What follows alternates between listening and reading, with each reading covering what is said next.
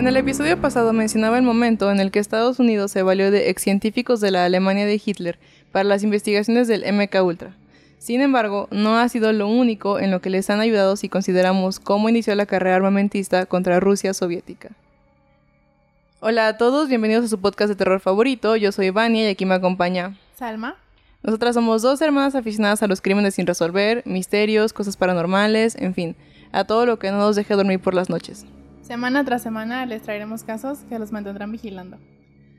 Esta semana invitamos a, Paolo. Ustedes no lo conocen, pero nosotras sí. pero ya la van a conocer durante el episodio. Y la idea era que él eligiera un tema, entonces, eh, como un poquito basado en lo que hemos estado hablando en el podcast, se le ocurrió hablar de la visualización remota, que él sabrá explicarles mejor. Yo sinceramente sé el 1% de lo que él sabe, entonces... así como diría Laura Bozo, ella pasa con las personas y dice como adelante con las imágenes o algo así. No sé, Vania, no sé de qué hablas. No, Entonces, como sé que lo hagan en los talk shows, adelante con Paolo. Pues muchas gracias primero por tenerme en el podcast. Gran fan. He escuchado observadoras desde hace un rato ya y me emociona mucho poder estar acá. Pues justo yo, yo elegí un tema que creo que combina... Ah, bueno, aparte de que pues, soy trucho en ese tema y eso siempre ayuda. combina creo dos elementos muy importantes en observadoras, que es algo misterioso y como últimamente han, han hablado de, de MK Ultra y, a mí todo el tema de la Guerra Fría me apasiona muchísimo, quise, quise combinar como un tema por ahí, pero en, en, en True Spirit of Observadoras, también como la parte más que trata sobre lo natural, lo sobre, ah, sobre lo sobrenatural de la Guerra Fría, y es la visualización remota. También conocida popularmente como percepción extrasensorial, es la capacidad del ser humano para percibir información e imágenes de objetos geográficos remotos. Pero esta idea realmente viene de otras culturas. Por ejemplo, los practicantes avanzados del sistema de yoga indio están bien familiarizados con el Divya Drishti. No estoy muy seguro que lo haya pronunciado bien, pero Esperemos en Dios que sí. Exacto. El Divya Drishti es una palabra sánscrita que significa vista divina o percepción divina. También un yoga drishti es la percepción intuitiva lograda por los yogis que les permite ver el pasado y el futuro. Este, este sistema fomenta una especie de clarividencia lograda a través de prácticas yógicas que incluyen asana, krivas y meditación. Se- según los yoga sutras, Diva Drishti es una forma de iluminación espiritual, un estado en el que los yogis se conectan con el universo. Es bien sabido que los nazis Sí, sí podemos decir nazis. Es como... ¿Cómo es ese episodio de doble tema tutino de los padrinos mágicos donde no pueden citar algo en el radio, pero nosotros sí podemos decir nazis? Porque es un podcast. Por favor, Spotify, no te esponjes. es bien sabido que los nazis se adentraron en la investigación de culturas antiguas, en la búsqueda de la llamada Wunderwaffe, también conocida como la superarma o la Wonder Weapon, que aparece múltiples veces en la propaganda nazi. Yo creo que lo- los nazis, bueno, más allá de lo que creo, pues es muy evidente que los nazis ah, como que destaparon esa caja de Pandora hacia los otros gobiernos de- del mundo. Cuando ellos se hacen del, del- del poder en Alemania y hacen todo su desastre, era una época de la humanidad en donde pues todo era muy racional, era la época de las clasificaciones, se quería clasificar todo. Era una, un momento en, en donde los científicos y los gobiernos como que querían explicar todo de una manera muy objetiva, muy racional, muy sobria. Y luego vienen estos tipos, ¿no? Con, con inclinaciones súper ocultistas, súper misticistas. Los nazis traían la onda de que eran descendientes de la Atlántida y que de ahí venía la raza aria y que ellos tenían poderes mágicos y sobrenaturales por ser y provenir de la Atlántida, pero que gracias a que se habían mezclado con genéticas inferiores, habían perdido este tipo de habilidades. Entonces, parte de su idea de, de volver a destilar la raza aria a partir de cazar güero con güero y, y, be- y bebé güero con bebé güero y sale ultra güero y, y bebé ultra güero con bebé ultra güero y pues ya iban para ellos y su idea era que iba a salir un Atlante, ¿no? Ya otra vez con sus habilidades sobrenaturales desbloqueadas y para Y a eso, a eso apuntaba su programa de, ciencia eugénica, de, de volver a, según ellos, limpiar sus genes. Y pues en estas cosas estaban metidos, ¿no? También en esta persecución de lo místico, Hitler y el Nazi High Command gastaron muchísimos recursos en investigaciones sobrenaturales. Ellos, eh, era parte de su propaganda el, el- promover la idea de que ellos iban a encontrar el proverbial, el proverbial hilo negro, ¿no?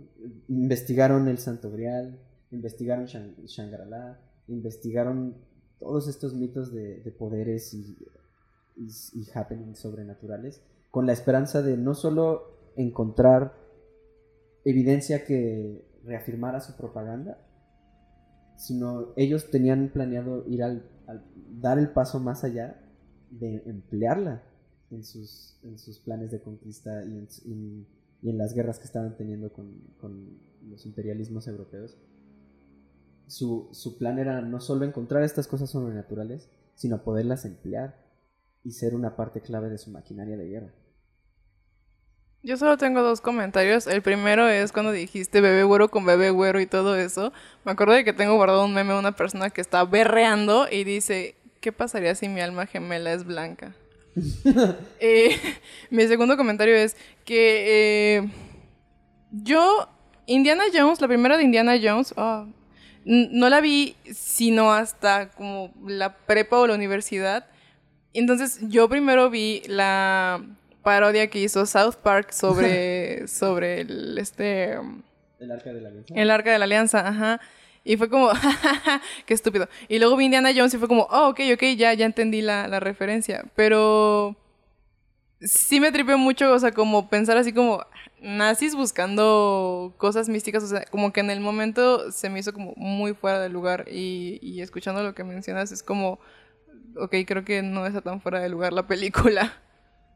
También se robaban cosas de, o sea, cuando invadían los demás países, eh, no me acuerdo dónde fue, pero eh, era como un salón súper importante, no sé si de Rusia, de dónde era, Francia, creo que de Francia, y se lo robaron, o sea, literalmente como que cortaron el, el salón y no recuerdo, o sea, la decoración era lo que les importaba, entonces lo cortaron y es algo que está perdido porque em, cuando se lo llevaron, nadie sabe qué pasó con él, o sea, si lo destruyeron o si se lo repartieron entre muchas personas.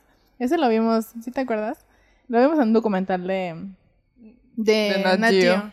Y estaba muy interesante porque hablaba justo de todas las cosas que los nazis se robaron por- con la esperanza como de que resguardar todo eso, o sea, era como de que "Ay, nosotros vamos a salvar todas las, las cosas importantes y el arte y las cosas científicas y los vamos a resguardar. Pero pues se perdieron en la guerra, entonces no sirvió de nada que se los llevaran.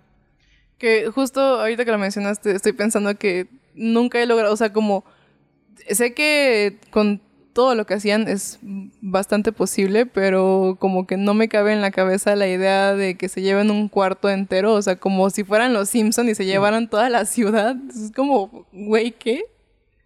Y es que pues nada los frenaba, ¿no? O sea, justo hablando de Francia, eh, Heinrich Himmler, que era el, el jefe de la SS, eh, y todo, todo el alto comando nazi, todos traían la idea de que eran, o sea, no solo creían en la reencarnación en un sentido vago de la palabra, sino creían que literalmente eran la reencarnación de un personaje histórico. Heinrich, Himmler juraba y él creía y él vivía su vida creyendo que era eh, reencarnación directa de Napoleón. Y por eso la, la conquista de, Francia por parte de los nazis vino acompañado de mucho de, esa- de ese tipo de robos y cosas así, porque ellos traían esta onda de como los, los franceses no se merecen esto, ¿no? Solo nosotros que entendemos bien cómo es la vida deberíamos juntar y tener todas estas cosas porque ay, los franceses que... Y pues sí, había un, gran interés de este tipo de cosas. Y cuesta trabajo justo pensarlo porque pues ya a partir de ahí cosa- cosas como Indiana Jones, cosas también como los, los, los que conocerán sabrán de los nazi zombies de, de Call of Duty que se meten y que tocan esos temas como de elementos que vienen del espacio, ¿no? Que eso sí es, sí es real, ¿no? No, toda no todos los elementos de la tabla periódica se encuentran en el planeta Tierra. Algunos han caído en meteoritos. Y... Y, Se suponía que me enterara de eso hasta ahorita, nadie me iba a decir. Sí, hay- en la tabla periódica hay, hay elementos que cayeron del espacio y elementos creados por, por nosotros, o sea, hechos a mano. E- es justo la, la U de la, de la tablita, del, como son los elementos naturales y los de abajo son ya los elementos extraños. No, pues por eso me fui a extraordinario de química.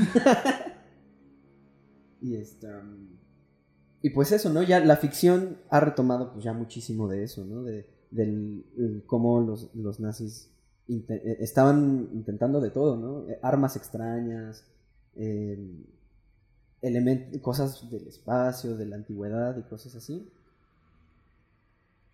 Que ya se ha perdido un poco, en la ficción se ha perdido un poco la realidad del, del asunto, que es que ellos no solo buscaban como encontrarlo, sino a la hora de que ellos le querían dar una un uso práctico a esos conocimientos, también estaban buscando la manera de, de entenderlos y investigarlos de una manera objetiva y científica, ¿no? O sea, en algún lugar de, de los documentos que sobrevivieron, que no fueron quemados, tal vez exista justo documentos que traten de abordar el tema del arca de la alianza, del, del santo grial, de una manera súper seria y científica y súper con protocolo y cosas así.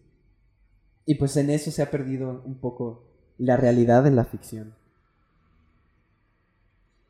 Y eso habría sido así si la Unión Soviética y los Estados Unidos no hubieran retomado todas estas investigaciones. Uno creería que justo estos gobiernos venían, pues la Unión Soviética en teoría era como súper secular, cero religión, cero cosas paranormales, todo muy objetivo y pues los estadounidenses en ese momento también. Pero pues, la evidencia es amplia de que en el caso pues más oficial y reconocido es que lo- lo- los nazis estaban a muy poco de lograr completar el, pro- el programa nuclear. Los últimos años de la guerra en donde ya las, la- las- los tableros cambiaron y eran los alemanes los que iban en retroceso en vez de en expansión. Todavía los soldados peleaban muy férreamente porque cuando todo pudiera parecer perdido, la propaganda todavía insistía en que no se preocuparan, porque estaban por, por descubrir la, la superarma, ¿no? Una, a- a- algo iban a... o sea, el, el- el- el High Command de los nazis prometía que no se preocuparan, porque- estaban a punto de descubrir así algo que iba a cambiar la guerra. Y pues igual suena a fantasía, suena a todo esto que hemos estado hablando súper fantasioso, pero es real. Esa superarma en ese momento no lo estaban compartiendo con el público, pero era el programa nuclear. Y estuvieron a muy, muy poco de completarlo. Gracias, fue gracias a que los soviéticos y los, los gringos habían establecido un... Ay, bueno, los británicos, un sistema de espionaje súper vasto, súper denso. Habían logrado craquear las comunicaciones alemanas gracias a, a lo que depicta la película del Código Enigma con Edward Tur Alan Turing este, que, que logra descifrar las comunicaciones alemanas y es gracias a eso que los aliados logran enterarse de que estos tipos estaban a punto de descubrir la bomba atómica y no solo eso. Inmediatamente que la descubrieran la iban a ocupar. Mínimo para bombardear Estados Unidos y Rusia, que eran con los gran, o sea, todavía tenían intención de ocupar eh, Inglaterra, tenían ocupado Francia y tenían planes para, para Europa, entonces era poco probable que las bombas nucleares las ocuparan allá pero desde ya que las iban a usar contra, contra Rusia y Estados Unidos, que eran los que más, más duro les estaban pegando en, en la guerra. E- ese era su plan. Y en el. Y, y ya ahora sí pasando al tema que nos conocía, ¿no? En el famosísimo y también ya a veces muy fic- ficcionalizado proyecto Paperclip, que es. Hasta el nombre es, es- es gracioso y lo, lo trivializa, que es el hecho de que los estadounidenses se mandaron a traer a muchísimos científicos nazis, o sea, no alemanes, nazis, de, de, de muchísimas ramas.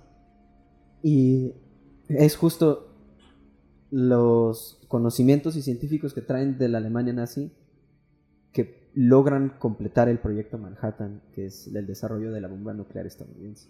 Las piezas faltantes las tenían los nazis.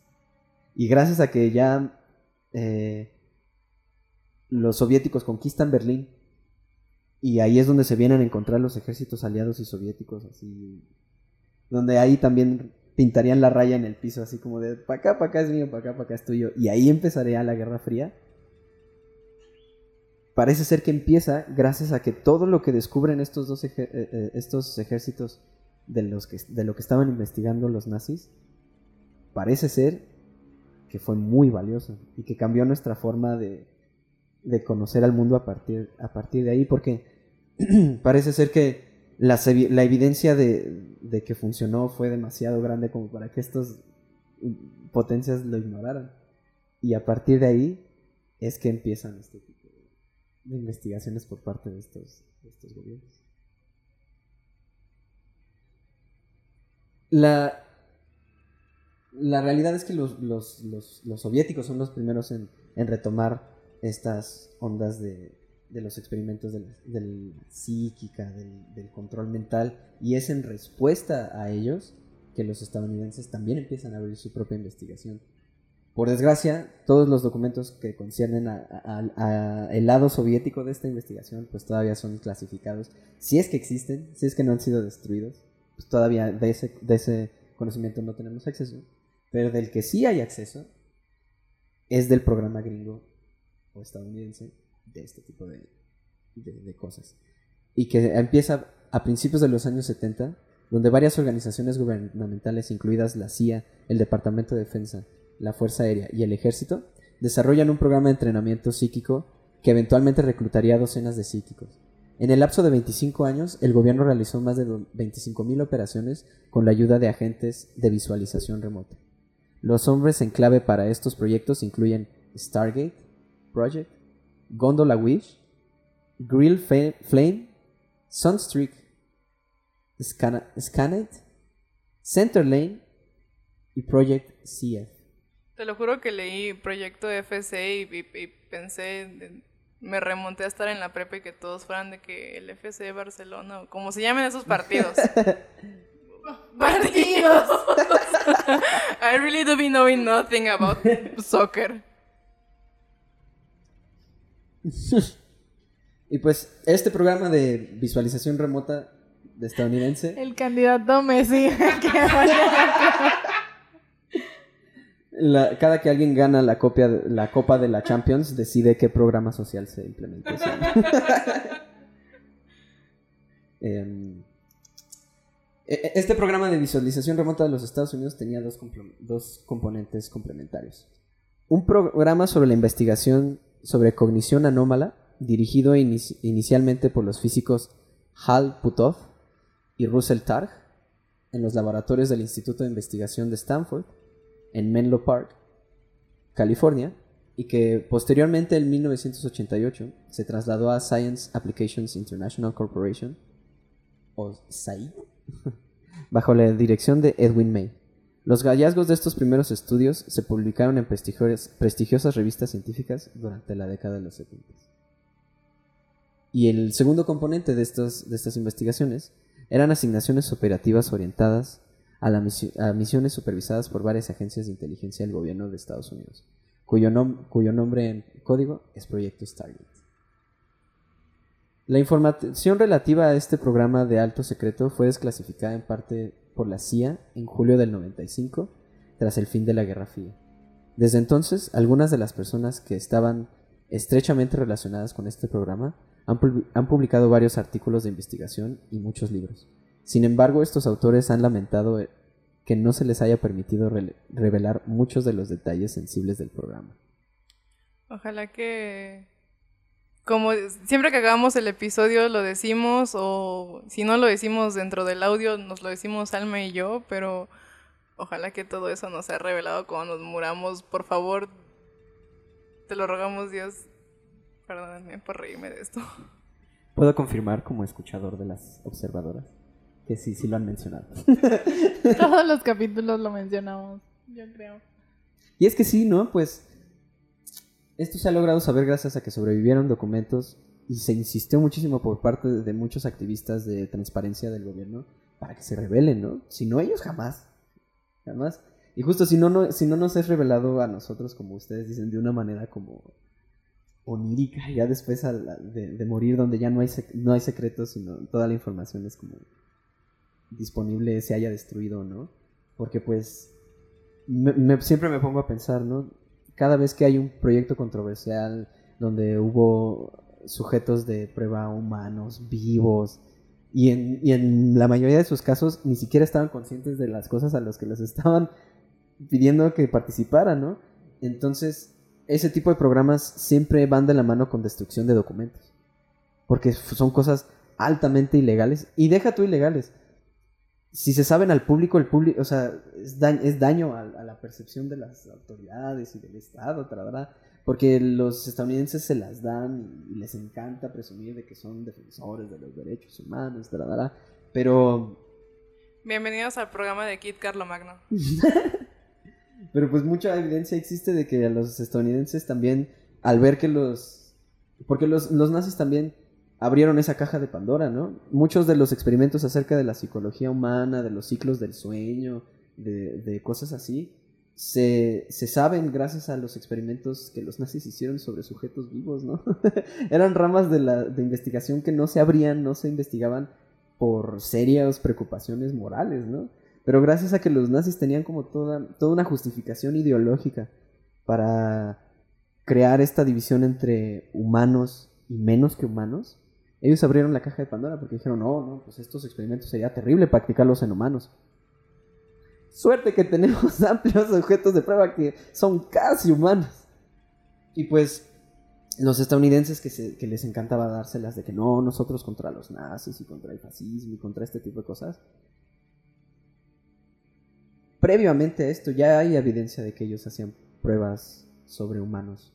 El, el- está el, el ahora ya muy conocido, pero por mucho tiempo era una teoría conspiranoica como muy fringe, el hablar de que en los años 30 me parece, o sea, incluso antes, de- mucho antes de los, de los nazis, o bueno, más o menos por esos años, los gringos conductaron, conducieron un, un experimento de, para entender el sífilis sobre gente afroamericana que ellos creían que estaban recibiendo una vacuna.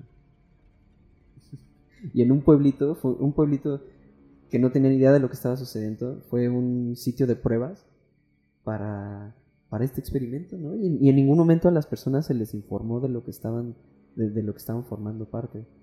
Y pues Estoy casi segura de que, de que ese experimento lo vimos en, como ya lo hemos mencionado antes, el, lo- el lado oscuro de la ciencia, que ya me pude acordar que es Luis Felipe Tobar. Este, pero estoy, estoy casi segura de que ese experimento lo, lo vimos en un episodio.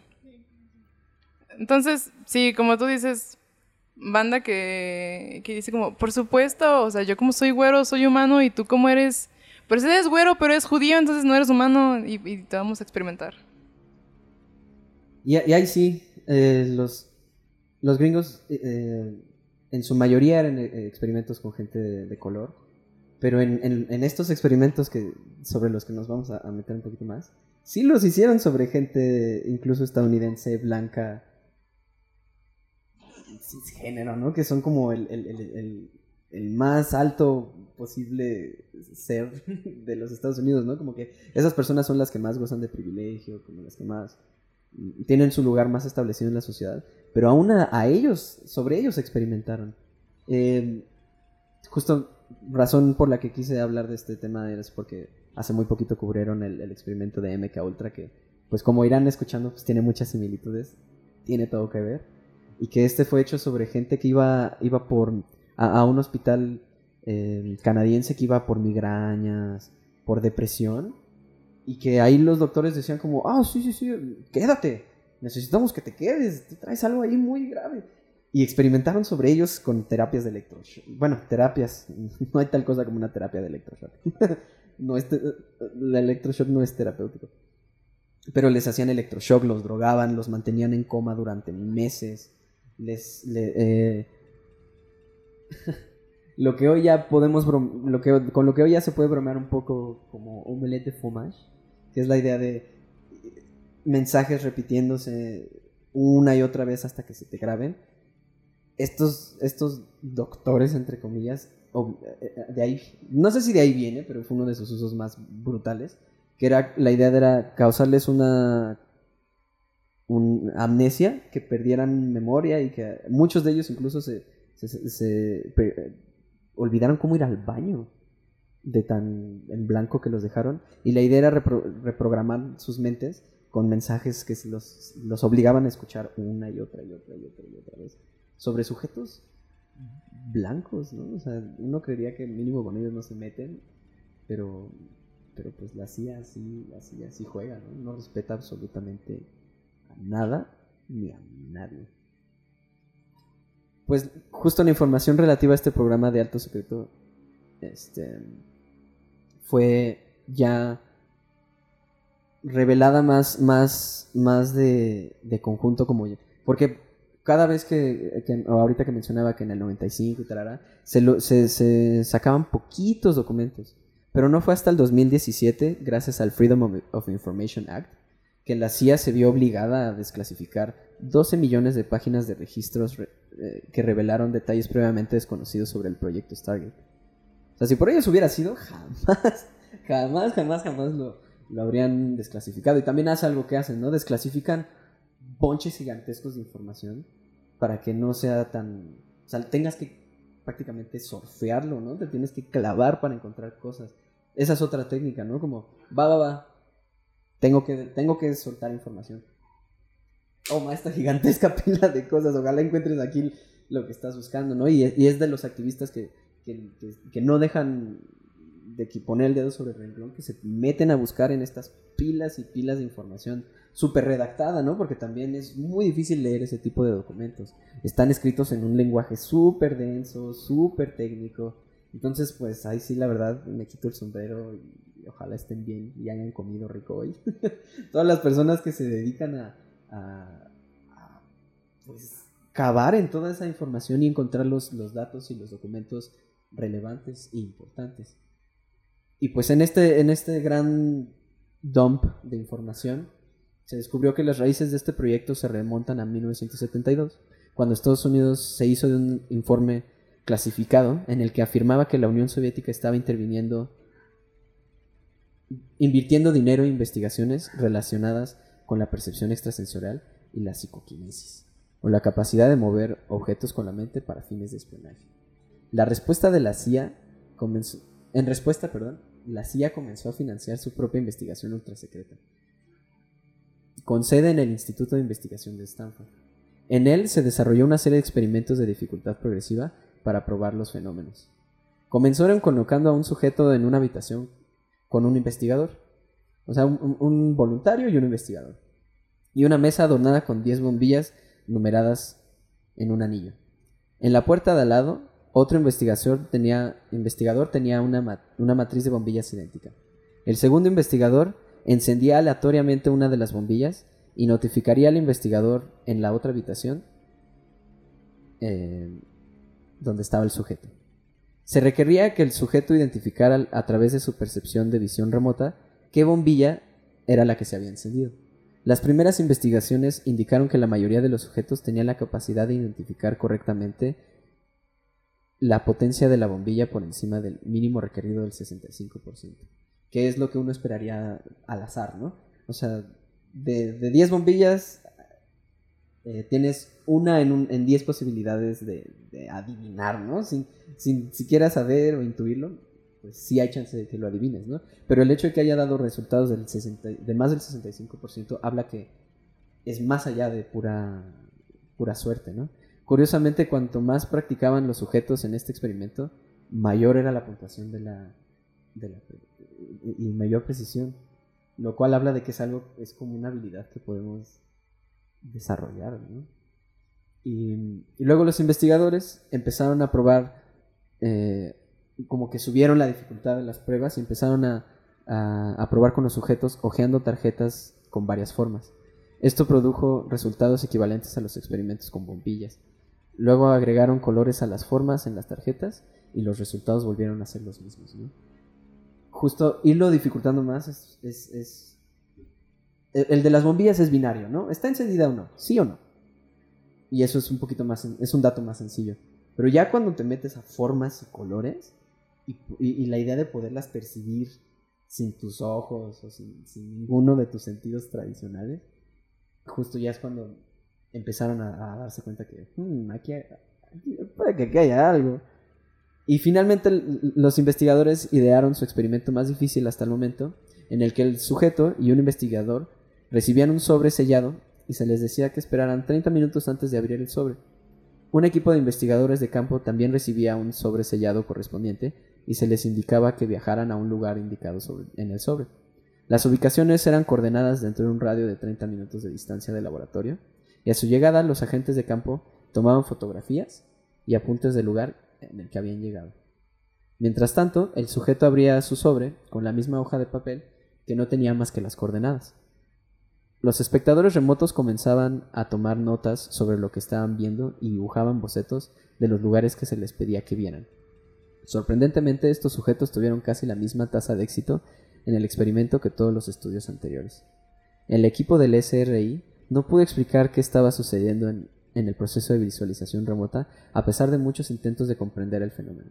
Sin embargo, sus hallazgos fueron suficientes para que el gobierno comenzara un programa de capacitación en Fort Meade, Maryland.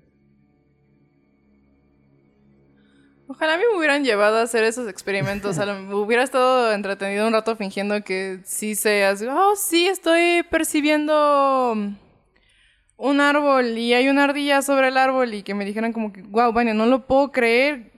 O- Claro, eh, no se nos hubiera ocurrido que tú supieras que aquí en esta área boscosa iba a haber una ardilla sobre un árbol y me dieran una paletita y ya.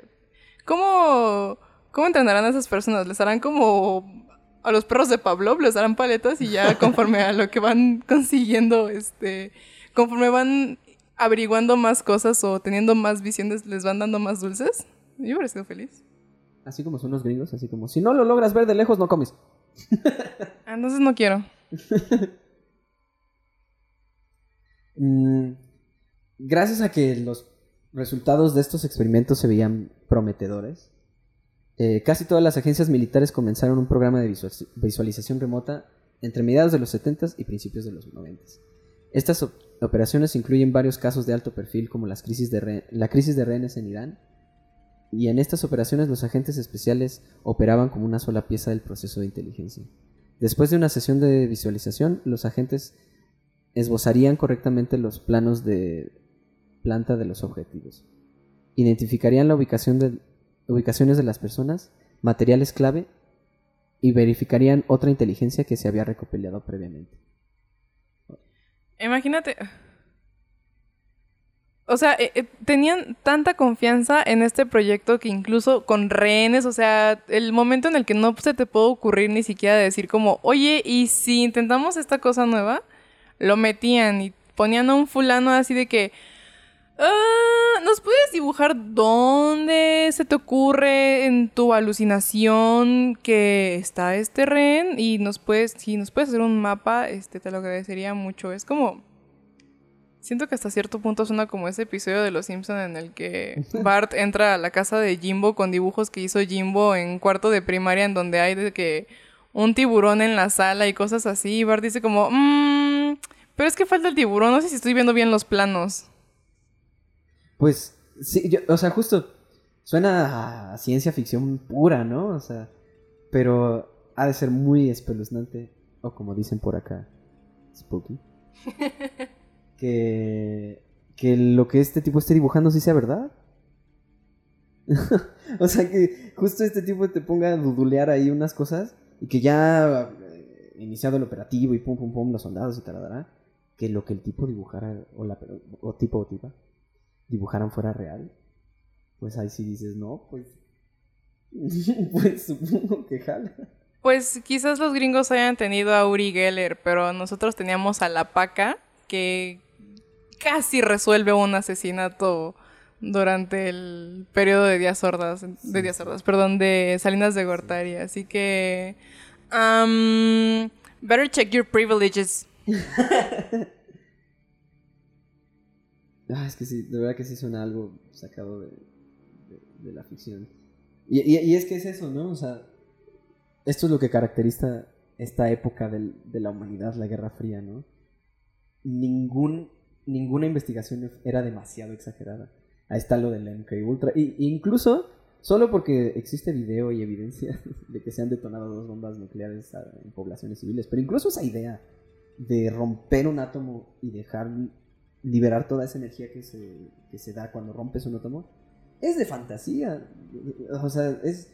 Yo siento que es como, como si fueras un personaje dentro de un videojuego y pudieras romper o afectar la programación de ese videojuego desde dentro. es, es algo que es una habilidad que no deberíamos de tener, pero eso es prueba de que el humano es bien poderoso. O sea, som- est- somos capaces de hasta romper la realidad. Somos capaces de hacer tostilocos con pulvo. Sí, eso fue en... En Saltillo, creo. Por favor, no coman tostilocos con pulpo. Es una aberración de Dios. Y miren que yo no creo en él. Pues sí, no hay límite. Parece ser que lo que nos imaginamos lo hacemos. Así sea tan aberrante como unos dorilocos con pulpo. Y pues. eh, a finales del, del- del 72, el, equi- el equipo de investigación del SRI invitó a Uri Geller, un ex paracaidista israelí que se había hecho famoso internacionalmente por sus poderes psíquicos, ahí a Menlo Park, para realizar una prueba. Aunque Geller era más conocido por su supuesta habilidad, habilidad para doblar cubiertos de metal con su mente, sí, de ahí viene lo de Matrix. Oh, sé que ibas a decir algo, pero acabo de pensar. am, hay un anime que me gusta mucho que se llama Mob. Yo siempre lo voy a decir Mob Psycho 100. No me importa si sea Mob Psycho y ya no me acuerdo cómo se pronuncia 100 en japonés, lo que sea. Mob Psycho. Y hacen mucho ese chiste de, de doblar cubiertos con la mente. Y Mob, cuando es chiquito, doblaba, o sea, sin querer doblaba los cubiertos. Y su hermano, que no era psíquico, le tenía como mucha envidia. Y cuando crece y desarrolla la habilidad, este, lo primero que hace es, es doblar cubiertos. Y dobla muchísimos cubiertos para probar que sí es psíquico.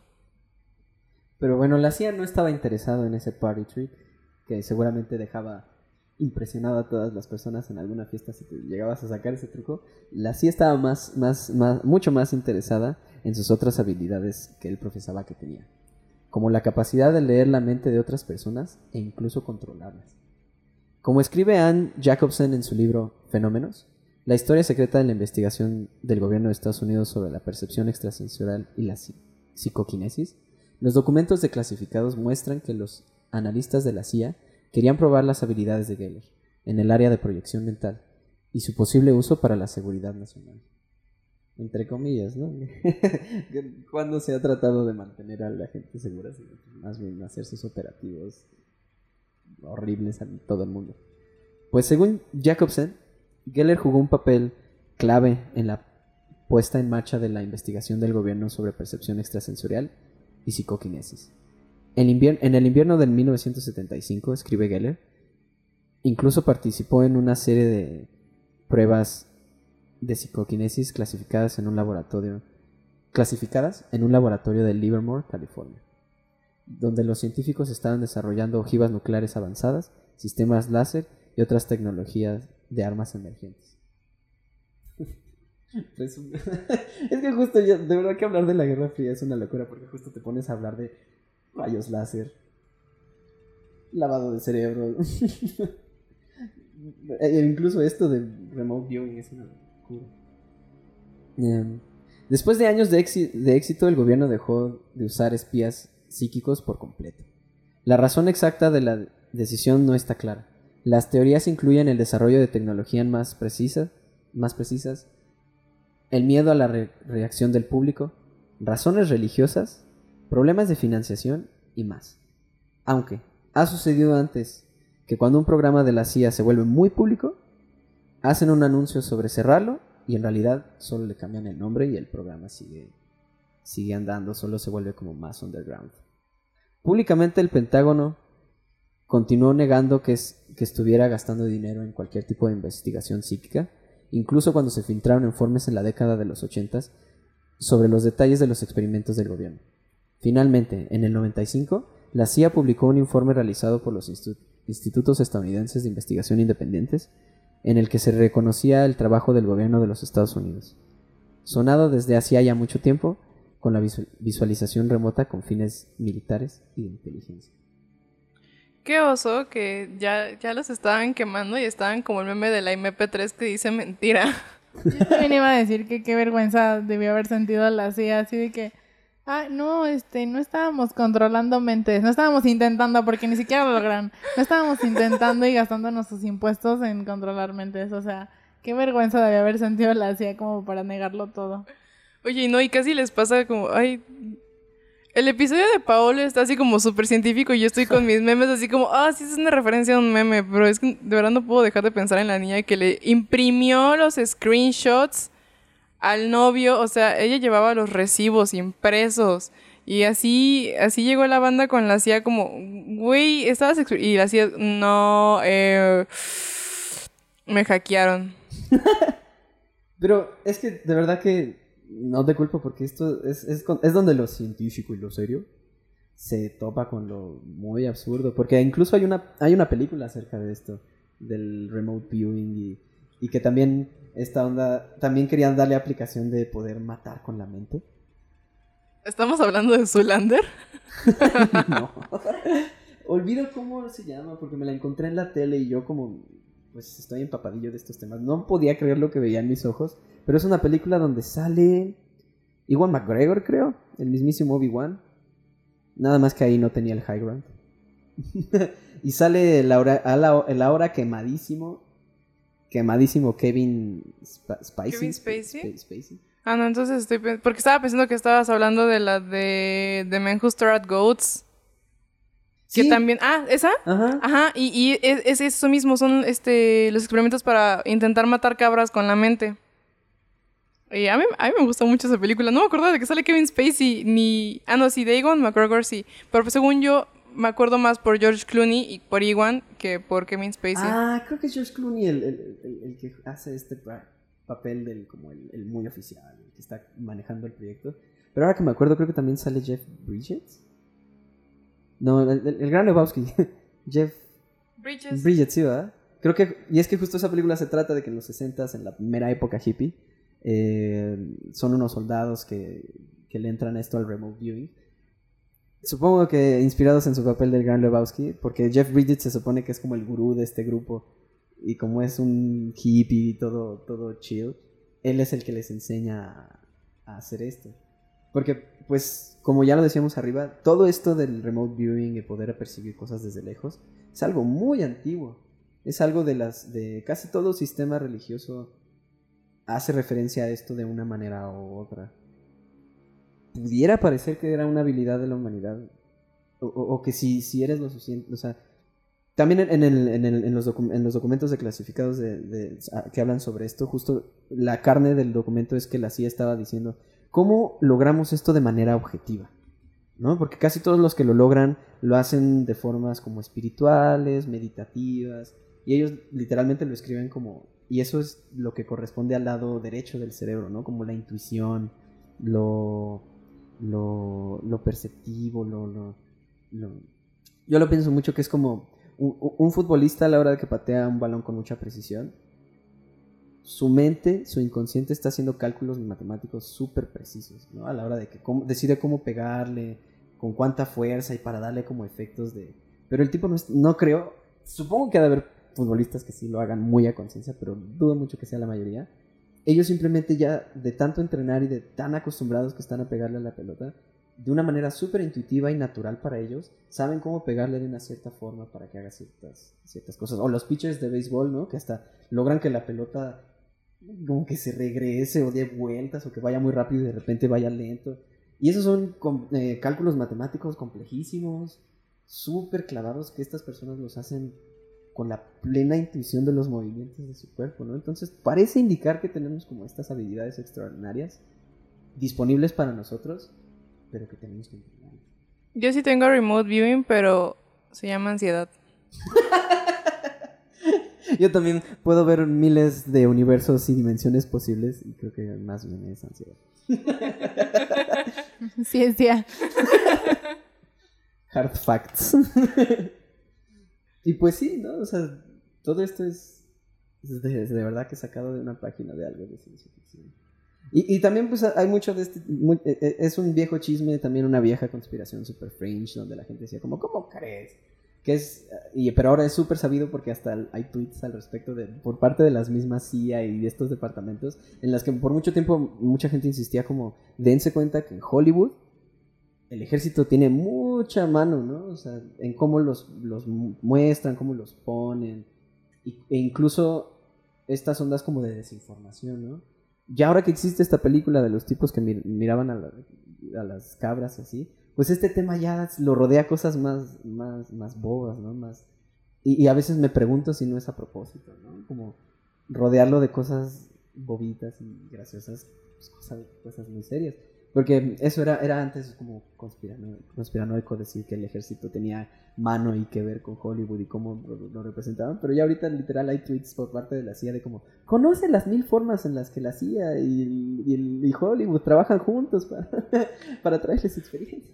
Neta, hay un chingo de propaganda. Eh, sí, en la música, o sea, a lo mejor podemos caer en ese chiste de, de los Simpson de únete al ejército y que está al revés la canción y así. Pero sí sean conscientes de que hay un chingo de propaganda. A lo mejor no del ejército, pero sí de otras cosas, ¿no? O sea, ustedes chéquense muchísimo y, y yo sé que suena muy loco, pero chéquense muchísimo como siempre, por darles un ejemplo muy burdo, en las películas de terror, las personas que están a punto de tener sexo son a las que matan. Y entonces ahí asocias tener sexo premarital, por así decirlo, es malo. Y en este caso es un miedo muy tonto, ¿no? Pero, pero es malo porque te mata Freddy Krueger, por decir algo. Y me voy, me ir ese ejemplo burdo a otras cosas, como por ejemplo cuando en las películas el villano es asiático o es negro y entonces asocias a la persona de color con el ser malo. Y últimamente me gusta mucho Seinfeld y últimamente me he dado cuenta de que siempre, siempre que, que los personajes principales se pelean con un trabajador eh, de biblioteca, de tienda, de lo que sea, la persona es negra. Casi nunca ha pasado que sea asiático. Pero por ahí va la, idea, ¿no? O sea, sí tienen, sí es Nueva York, sí tienes este, más personas de color que en Friends, pero ve cómo las están este, eh, demostrando o cómo las están pintando, como alguien que se pelea, alguien que es gritón, que como es negro se, se porta de esta manera, cosas así. Y podemos pensarlo como, hoy es muy lejano a Estados Unidos, pero es lo mismo, aquí en México también pasa eso, entonces, neta, sean muy conscientes de lo que consumen. Eh, nada en esta tierra, de la media que consuman, va a ser puro, nada va a ser como ustedes lo esperan, o sea, aunque sea Steven Universe y tenga un chingo de diversidad, siempre va a tener cosas que estén como tainted. Y no está mal que lo consuman, solamente, bueno, algunas cosas, ¿no? No está mal que las consuman. solamente sean conscientes de lo que de lo que ven, de por qué está mal, de por qué no se debe repetir y ese tipo de cosas, pero sí, ¿no? Este véanlo todo más a conciencia, incluso va a sonar muy estúpido, incluso ver vecinos es echarle un chingo de coco por cómo, si, no, si son como Salma y yo y lo han estado viendo estos últimos días, en estas últimas temporadas, todas las chicas que viven en el edificio andan siempre en vestido y tacones. Yo sé que no soy muy arreglada, pero incluso las personas que conozco que son arregladas no andan en vestido y tacones en su casa para hacer el aseo, para hacer la comida, para estar descansando. Es ilógico que se vean así y es como a lo mejor no es una propaganda, pero sí es como cómo te pintan que debe ser una muchacha bien, por así decirlo, una chica que está en casa, cosas así. Entonces, sí vean las cosas a conciencia, a lo mejor no se metan como en los rabbit holes, pero sí échenle coco a, a esas cosas que parecieran que son inocentes. Sí, porque todo viene cargado de ideología. Todo, todo, todo, todo. Incluso si tratas de rep- reportar algo objetivamente, como por ejemplo, este, X cosa, lo vas a cargar de tu percepción del mundo, de lo que crees que es correcto, de lo que crees que es incorrecto. Y esas asociaciones las vamos haciendo inconscientemente en la cabeza. Como, como, y no es necesario que haya ahí un agente del gobierno ahí a la hora de que están produciendo los programas o algo así en el que esté así como, no, no, no, asegúrate de que las personas de color sean pintadas de esta forma. O sea, no, no, no necesita estar ahí una gente de la silla, ¿no? Diciendo como, tienes que poner a los asiáticos como, como ignorantes y a los negros como peligrosos. A la hora de que ya existen estas ideas, solitas se, se propagan, ¿no? Como aquí en México, que es muy claro que en los comerciales de lavado, de carros, de cosas positivas, pues, son güeros. Todos son güeros. Que un niño llegando a la casa manchado de tierra para que su mamá lo deje blanquísimo con vanish. Es un güero, ¿no? Y solo la gente de color en México sale en publicidades solo cuando es acerca de pobreza. Y justo, te voy a interrumpir, pero justo acabas de decir ese punto. La mamá lo lave. Siempre, siempre, siempre. O sea, eh, nos tenemos que desligar de esta idea de que la mamá es la que te limpia. O sea, tú también puedes hacerlo, siendo niña o niño. A, a Salma y a mí nos enseñaron desde chiquitas a hacer cosas. Mi papá desde chavito sabe hacer aseo y cosas así. Pero el pedo es que la representación siempre es que la mamá lave. Incluso el salió hace poco un comercial de Salvo que podrías decir como, oh, comercial woke, cae en lo mismo. El papá cocina, pero la mamá lava. Y a lo mejor podría ser, no tiene nada de malo que el papá cocine y el papá lave. Igual, digo, está bien, ¿no? Que se dividan las tareas. Está agarrando como un caminito más entendible. Pero eso no quita que el otro 95% de los comerciales sean el de Ariel, en donde el niño se está grabando a sí mismo y diciendo que su camisa está. El niño tiene 15 años y se puede parar y meter a la camisa a la lavadora, no le cuesta nada, pero se está grabando y quejándose de que la camisa está sucia y la mamá se la lava para que deje de llorar. Es como... se me hace idiota que, que esa sea la representación de de un adolescente o de un comercial, no sé, ya, ya me voy a tripear mucho en esto. Termina, Paolo. Y es que justo como dices, si no eres cuidadoso de notar ese- esos detallitos, te ideologizan. Y bien duro. Como también vi un, vi un comercial hace poquito que hacía referencia como, como a la pandemia, según ellos, como hablando bien padre acerca de las mamás. Y así como, ahora con la... No, no creo que El de KFC, el de Sí, KFC. exacto. Te, te- te vi poner la atención. Porque está bien espeluznante porque dice así como... Creo que no usa la palabra pandemia de plano, pero dice así como algo así eh, eh, eh, along the lines of... Ahora que es pandemia, el trabajo de mamá se multiplicó. Ahora somos maestras, cocineras y... No me acuerdo qué más. Pero es, o sea...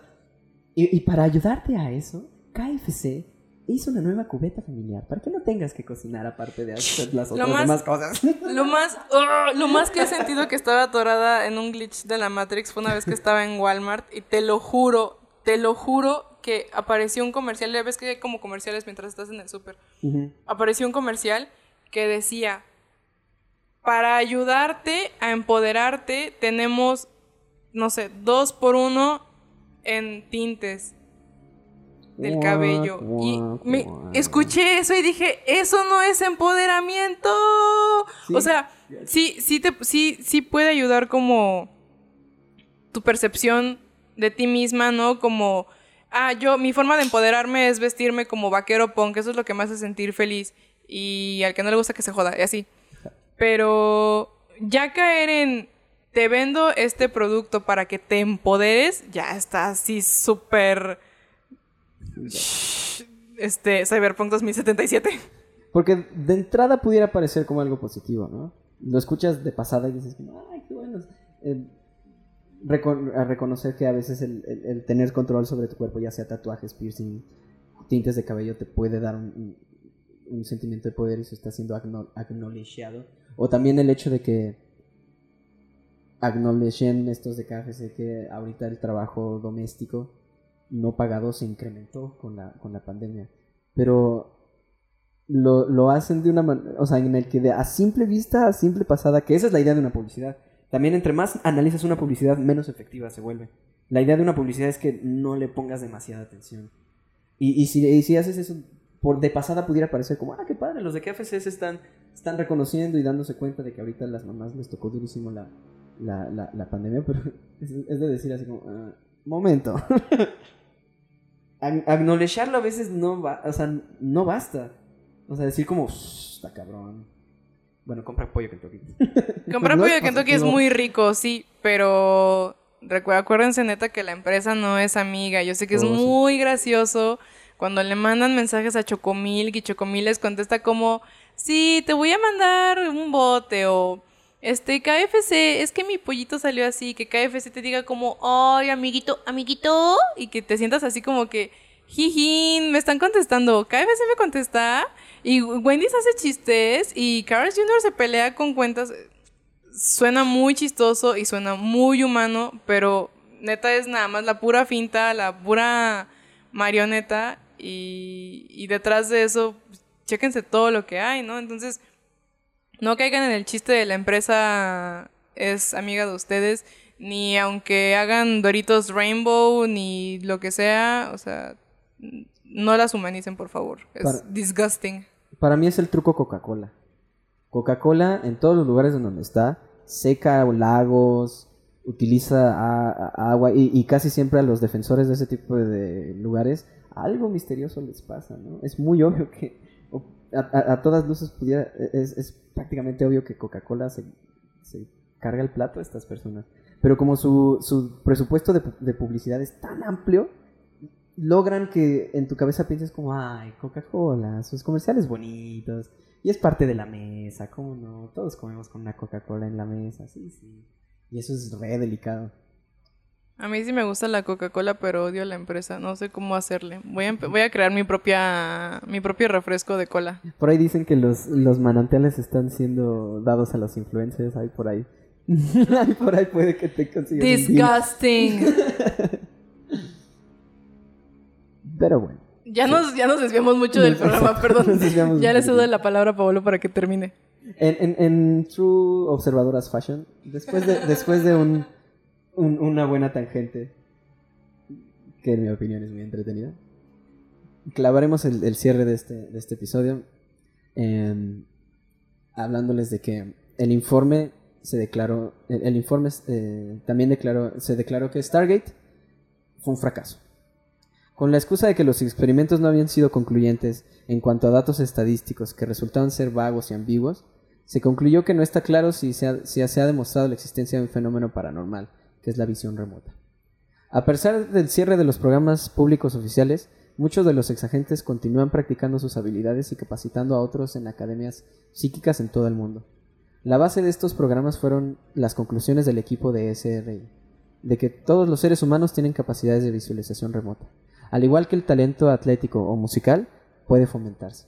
Sin embargo, algunos son naturalmente más dotados que otros. Las lecciones que se enseñan en estas academias no están verificadas científicamente. Ahí si les interesa meterse a otro agujero de conejo, han seguido apareciendo datos sobre las investigaciones de la CIA en el campo de la mente, como muy recientemente una acerca de la proyección astral. Eh, hace muy poquito se publicó un artículo de Vice al respecto en donde se menciona el proyecto Getaway de, lo- de 1983 y que se desclasificó en el 2013. De igual forma, en 2014, escribe Annie Jacobsen, la Oficina de Investigación Naval lanzó un programa de cuatro años con un costo de unos 3.85 millones de dólares para explorar el uso de la premonición o la intuición, lo que se conoce popularmente como el sexto sentido o incluso, curiosamente, está en documentos oficiales suyos, el sentido arácnido. Ven, yo tengo sentido arácnido. Eh, me voy a meter un tripsote y voy a. Hot take. Este programa tuvo que haber concluido en 2018 y en 2018 salió Spider-Man Into the Spider-Verse en donde toda la película hablaban del sentido arácnido. ¿Coincidencia? Uh.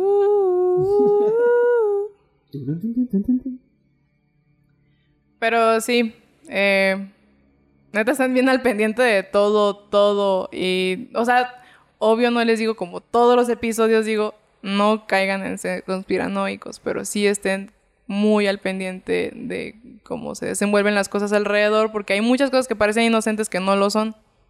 Híjole, es que ahorita la, la línea entre lo muy paranoico y lo no está ya muy blurry. Me estaba cayendo. es que estamos sentados en la cama y ya me cansé de la espalda. Porque aparte la Chloe estaba atrás de nosotras, este, dormida. Así es, el estudio de observadoras es mi cuarto, como ya lo he dicho antes. Eh, dónenos para que tengamos un estudio real. Eh, vamos a dejarles abajo un PayPal. Y pues sí, ahora la línea de lo conspiranoico y lo real está muy blurry. Porque precisamente esto, estos, estas cosas de la CIA, uno ya nunca sabe si es si hasta es ellos queriendo despistar, porque pues supongo que ustedes observadoras han, han visto que andan de, de clasificando y hablando mucho de los ovnis, la CIA últimamente. Que andan sacando videos y diciendo así, no, pues eso es un ovni, un ovni real. Es de esta misma oleada de desclasificaciones, de, de la CIA sospechosamente siendo muy abierta y muy transparente, que lo hace todo muy sus. Justo hace unos dos o tres días guardé un artículo de Vice.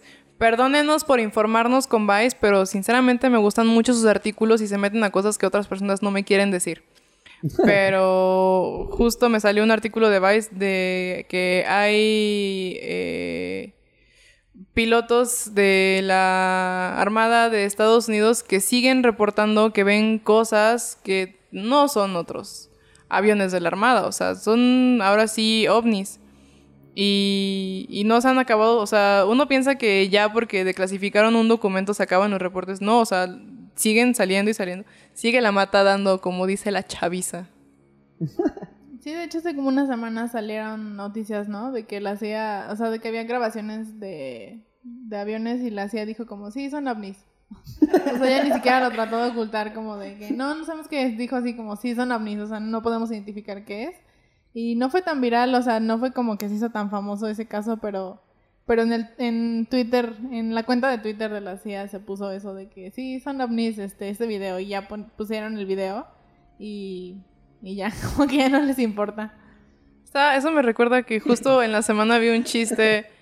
Perdónenme por seguir siendo chica Tumblr, pero tiene de los mejores chistes que he visto en mi vida. Y justo en la semana vi que alguien dijo, ¿cómo sabemos que cuando encontremos verdaderamente a los aliens no se nos va a acabar esa emoción o ese encanto? O sea, ¿cómo sabemos que de verdad se va a acabar el búsqueda de vida inteligente en otro lado? Porque bien podría ser que digamos, oh por Dios, veamos al cielo y digamos, oh por Dios, no puedo creer que estemos solamente nosotros y los gorgonitas, debe haber alguien más allá afuera en, la, en el espacio. Entonces, eh, eso de, de la CIA diciendo como, Simón son aliens, es como, me recuerda ese chiste, como, no se acaba, o sea, a lo mejor se, hay desencanto un tiempo, pero no se acaba. Es que sí, la, la CIA es... Ya nunca sabes cuando te están informando o, contra, o contrainformando. Son, son, son canijos los de la CIA.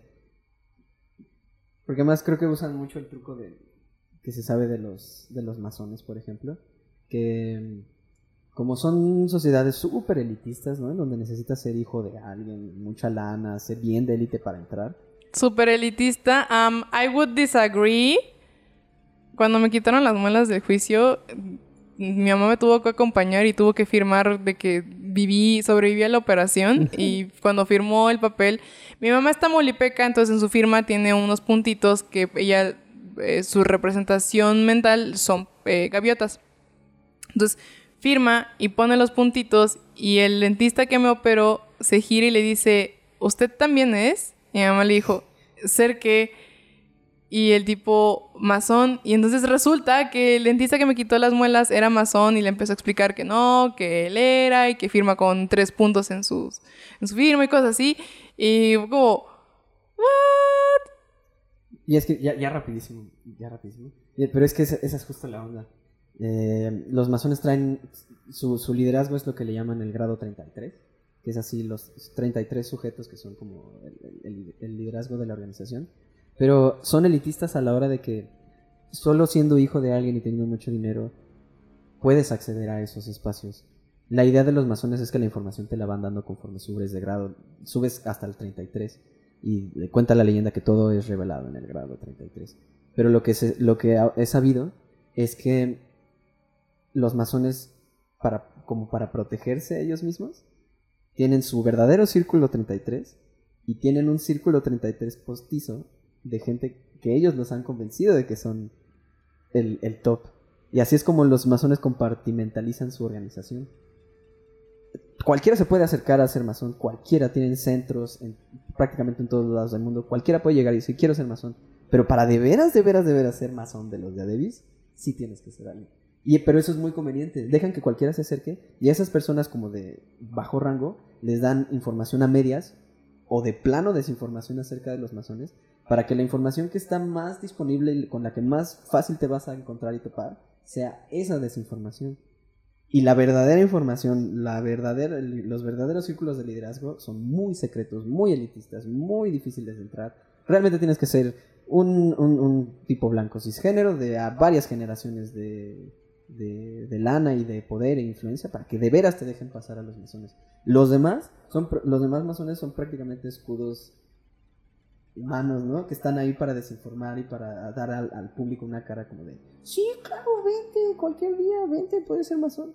Y siento que la CIA juega ese, un poquito ese mismo juego, ¿no? Como, sí dar información, pero esa información está o a medias, o a propósito te hacen voltear hacia, hacia otro lado para que no los voltees a ver.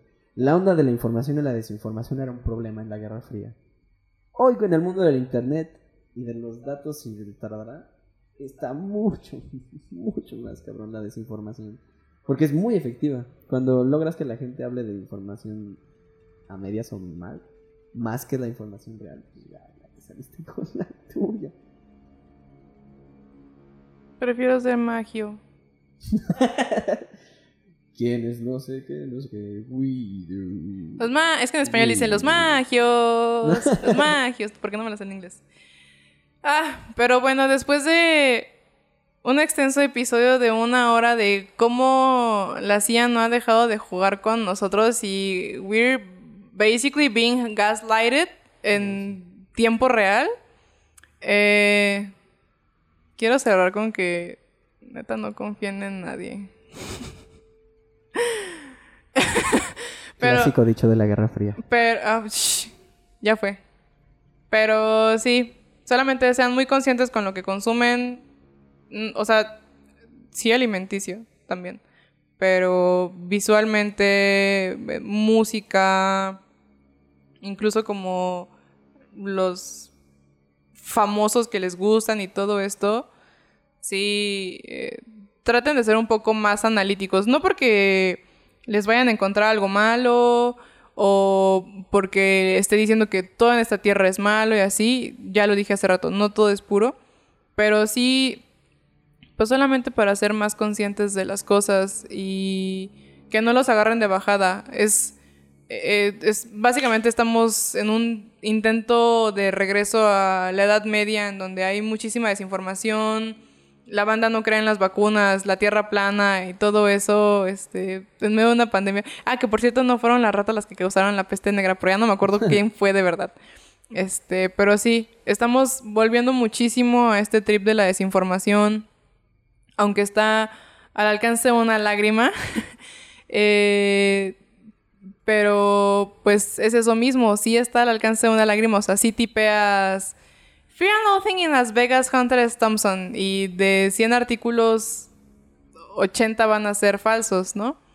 Entonces, pues solamente aprendan ustedes mismos a discernir entre lo que tiene más sentido que sea verdad y lo que no. Y pues ser muy conscientes de todo esto para que no caigan en un culto. Yo siento que nunca ha cambiado eso de que hay más información. Simplemente ahora está al alcance de nuestras manos. Pero nunca ha habido total información de nada. O sea, eso de que estamos viviendo un momento histórico, todo el tiempo ha sido histórico. O sea, todos los momentos de la vida han sido históricos. No es algo que sea nuevo, sino que simplemente las sociedades son así siempre. Siempre hay conflictos y nunca vamos a poder salir de esos conflictos porque sería lógico pensar que vamos a llegar a las sociedades perfectas. Eso, eso no existe o bueno, yo, mi perspectiva es que nunca, nunca ha habido un momento en el que digas, no, no está pasando nada, estamos todos tranquilos. No, siempre ha habido guerra, siempre ha habido problemas. Entonces, eso de que la información, o sea, estamos llegando a la desinformación, siempre ha habido desinformación y siempre va a haber. Entonces, eh, creo que el saber cómo eh, identificar qué información es buena o qué información es mala es lo que puede como ayudarnos este a saber. Y claramente ahora, Eh, hay cosas que ya sabemos como de que, ah, este, no sé, que ahora hay mucha gente en TikTok que habla de historia y es como una información muy accesible, ¿no? Entonces nos enteramos de que Marilyn Monroe estaba en contra de todo lo que decían de ella o cosas así. Que Coco Chanel era nazi. Entonces, eh, pues sí, hay, informa hay más información, pero nunca se va a no, no siento que se vaya a quitar esto de la desinformación o de las noticias falsas. Eso es algo que simplemente va a seguir existiendo porque a la gente le gusta, o sea, le gusta inventar cosas y no nos dejan ver totalmente pues toda la realidad. O sea, es como el mito de la, de, el mito de la historia de las cavernas, de la caverna. El mito de la caverna sí era. Ajá. Este, nunca vas a poder ver la realidad de nada. O sea, lo que tú ves y lo que tú vives en tu casa o en tu estado o en tu país es tu realidad, pero no es la realidad total de nada. Eso lo vienen diciendo todo el mundo, todos los filósofos desde hace muchísimos años y es algo muy, muy cierto. Entonces... Oigan, recientemente me enteré de que mi mejor amiga asocia el mito de la caverna conmigo porque de verdad que lo uso mucho cuando hablo de temas. Y pues ya, eso es todo. Este, nosotros ya nos vamos a ir para comer unos deliciosos falafels. Esperamos que ustedes también vayan a comer o cenar o desayunar algo rico. Eh, y fue, fue un episodio especial para platicar acerca de las conspiraciones de la CIA, pero también de las conspiraciones de la humanidad. Este, y pues ya, la siguiente semana cuéntenos qué quieren escuchar si quieren escuchar un crimen sin resolver o una desaparición sin resolver, o si quieren escuchar de un culto. Yo estaba pensando que hiciéramos un... Como siempre en los, en los, al final del episodio nos queremos poner de acuerdo en algo que debería ser como eh, off the record. Pero bueno, eh, yo estaba pensando que hiciéramos un culto porque justo estábamos hablando de los raelianos hace unos días, entonces mándenos mensajitos si sí les interesa culto y si no les interesa igual lo vamos a hacer porque nadie nos manda mensajes. Entonces, bueno, pues antes de cerrar el episodio quiero preguntarle a Pablo si quiere decir algo. Sí, yo quisiera decirles que muchísimas gracias por haberme tenido en Observadoras. Salma Vania, ha sido un gusto, un honor y me mantendré vigilando. Y pues nada, como dices Amito, ojalá que coman rico. Es de los pocos días en los que grabamos de día y no de noche. No sé por qué siempre grabamos de noche. Solamente pone el mood para que salgamos las dos del episodio así como ya me dio miedo, como Rafita. Eh, pero bueno, eh, que tengan una bendecida semana de piolín. Pero ya, ahora sí ya, fuera de mis chistes tengan mucho cuidado, eh, la pandemia no se ha acabado y ahora ya no solo es la pandemia, sino, bueno, siempre ha sido el gobierno, pero ahora es muy visible, ¿no? Entonces, pues solamente estén al tiro con todo, con todos, eh, como ya lo había dicho antes, hagan sus redes eh, como de soporte, ¿no? De sus vecinos, sus amigos, su familia, lo que sea. Estén muy al tiro de las personas, tengan mucho cuidado de todo no dejen de usar cubrebocas, no dejen de lavarse las manos. Yo sé que se están vacunando los abuelitos y ya en unos en unas semanas este, sus papás, pero real no hay que bajar la guardia. Ahorita es de lo que menos se tiene que hacer, aunque el caído de mi gracia López Gatel diga que bajan los números y todo eso, real no dejen de cuidarse y o sea, estamos sé que es lo peor que puedo hacer. Es como decirle a tu hijo que se coma las verduras porque en África los niños no tienen comida. Voy a hacer un ejemplo así de malo, pero se están viendo las consecuencias en, en la India. Entonces, real, no dejen de cuidarse, de lavarse las manos, de toser en sus bracitos, de comer bien y todo eso. Y pues ahora ya no es nada más eso, sino también este, el bombardeo mental. Entonces, cuídense de todos los flancos, hagan sus redes Uh, usen cubrebocas y permanezcan observando.